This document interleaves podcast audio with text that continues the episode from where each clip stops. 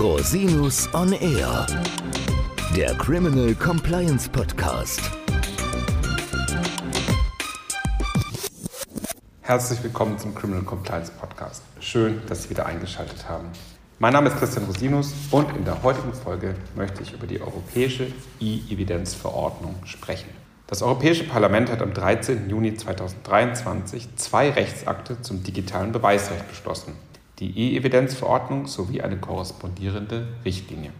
Die Verordnung wird strafrechtliche Ermittlungsverfahren im Zusammenhang mit elektronischen Beweismitteln in Zukunft erheblich vereinfachen.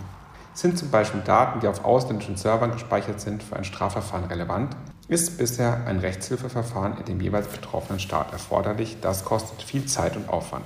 Die E-Evidenzverordnung soll die grenzüberschreitende Beschlagnahme von elektronischen Beweismitteln nun vereinfachen und effektiver gestalten. Ich möchte nachfolgend einen Überblick über die wesentlichen Regelungen der Verordnung und deren Auswirkungen geben. Gehen wir mal in Medias Res. Wie ist nun der Stand des Gesetzgebungsverfahrens? Bereits im Frühjahr 2018, also vor über fünf Jahren, hat die Europäische Kommission einen ersten Verordnungsvorschlag unterbreitet. Über diesen Vorschlag wurde lange Jahre verhandelt und debattiert, bis Ende letzten Jahres, das heißt Ende 2022, eine politische Einigung erzielt werden konnte.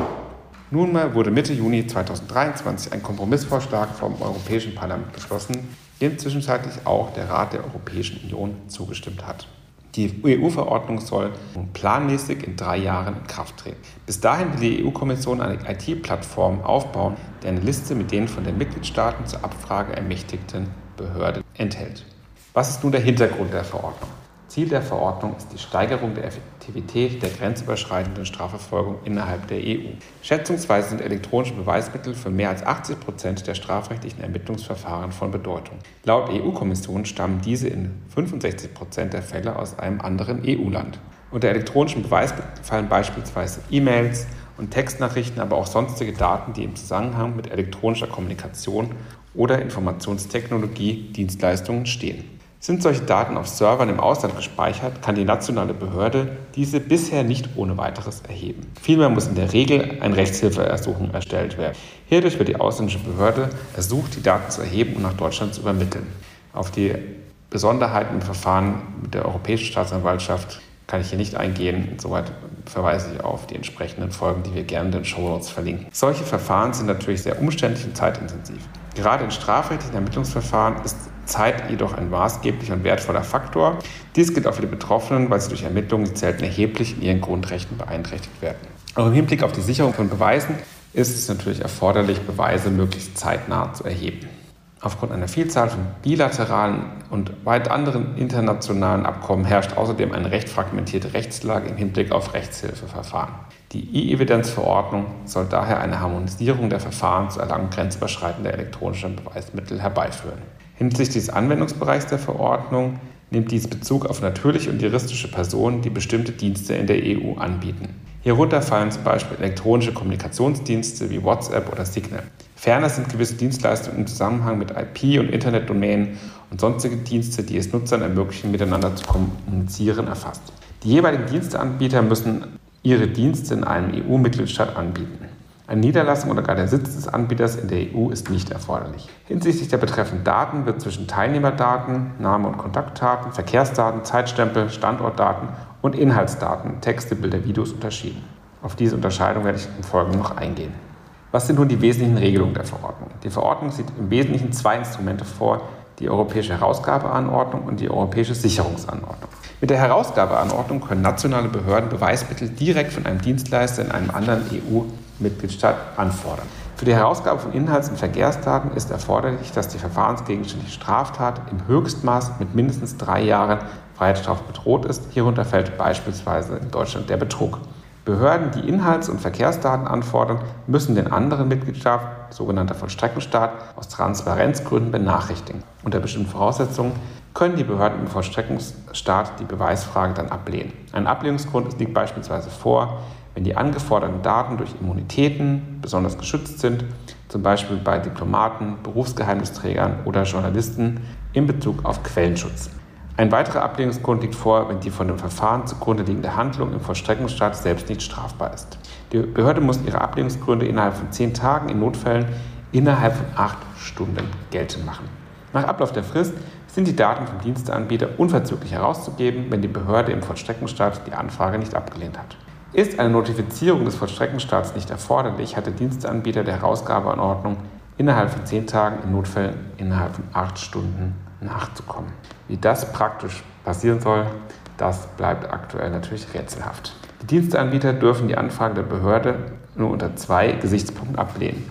Wenn die Behörde im Vollstreckenstaat einen Versagungsgrund geltend gemacht hat oder wenn mit der Herausgabe Immunitäten oder Vorrechte oder Bestimmungen zur Freiheit der Presse und der freien Meinungsäußerung offensichtlich verletzt würden.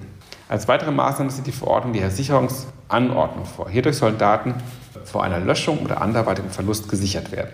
Nationale Behörden können mit der Sicherungsanordnung die Aufbewahrung der Daten für bis zu 60 Tage anordnen. Die Herausgabe der Daten erfolgt dann später durch ein gesondertes Ersuchen. Bei Verstößen gegen die Verordnung drohen die Diensteanbietern Sanktionen von bis zu 2% des gesamten weltweiten Vorjahresumsatzes. Das heißt, da wird eine Strafprozesse, eine Beweiserhebungsmaßnahme jetzt auch noch sanktioniert im Sinne von erheblichen potenziell drohenden Geldbußen.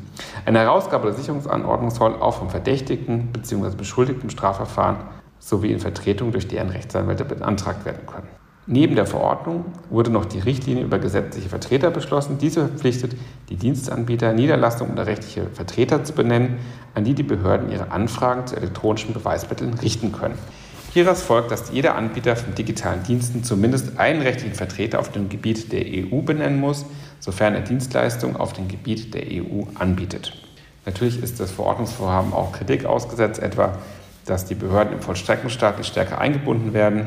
Es wird insbesondere auch befürchtet, dass bestimmte EU-Staaten, gegen die ein Verfahren wegen Rechtsstaatlichkeit geführt wird, die Vorteile der Verordnung ausnutzen können, um leichter gegen Kritiker im Ausland vorzugehen.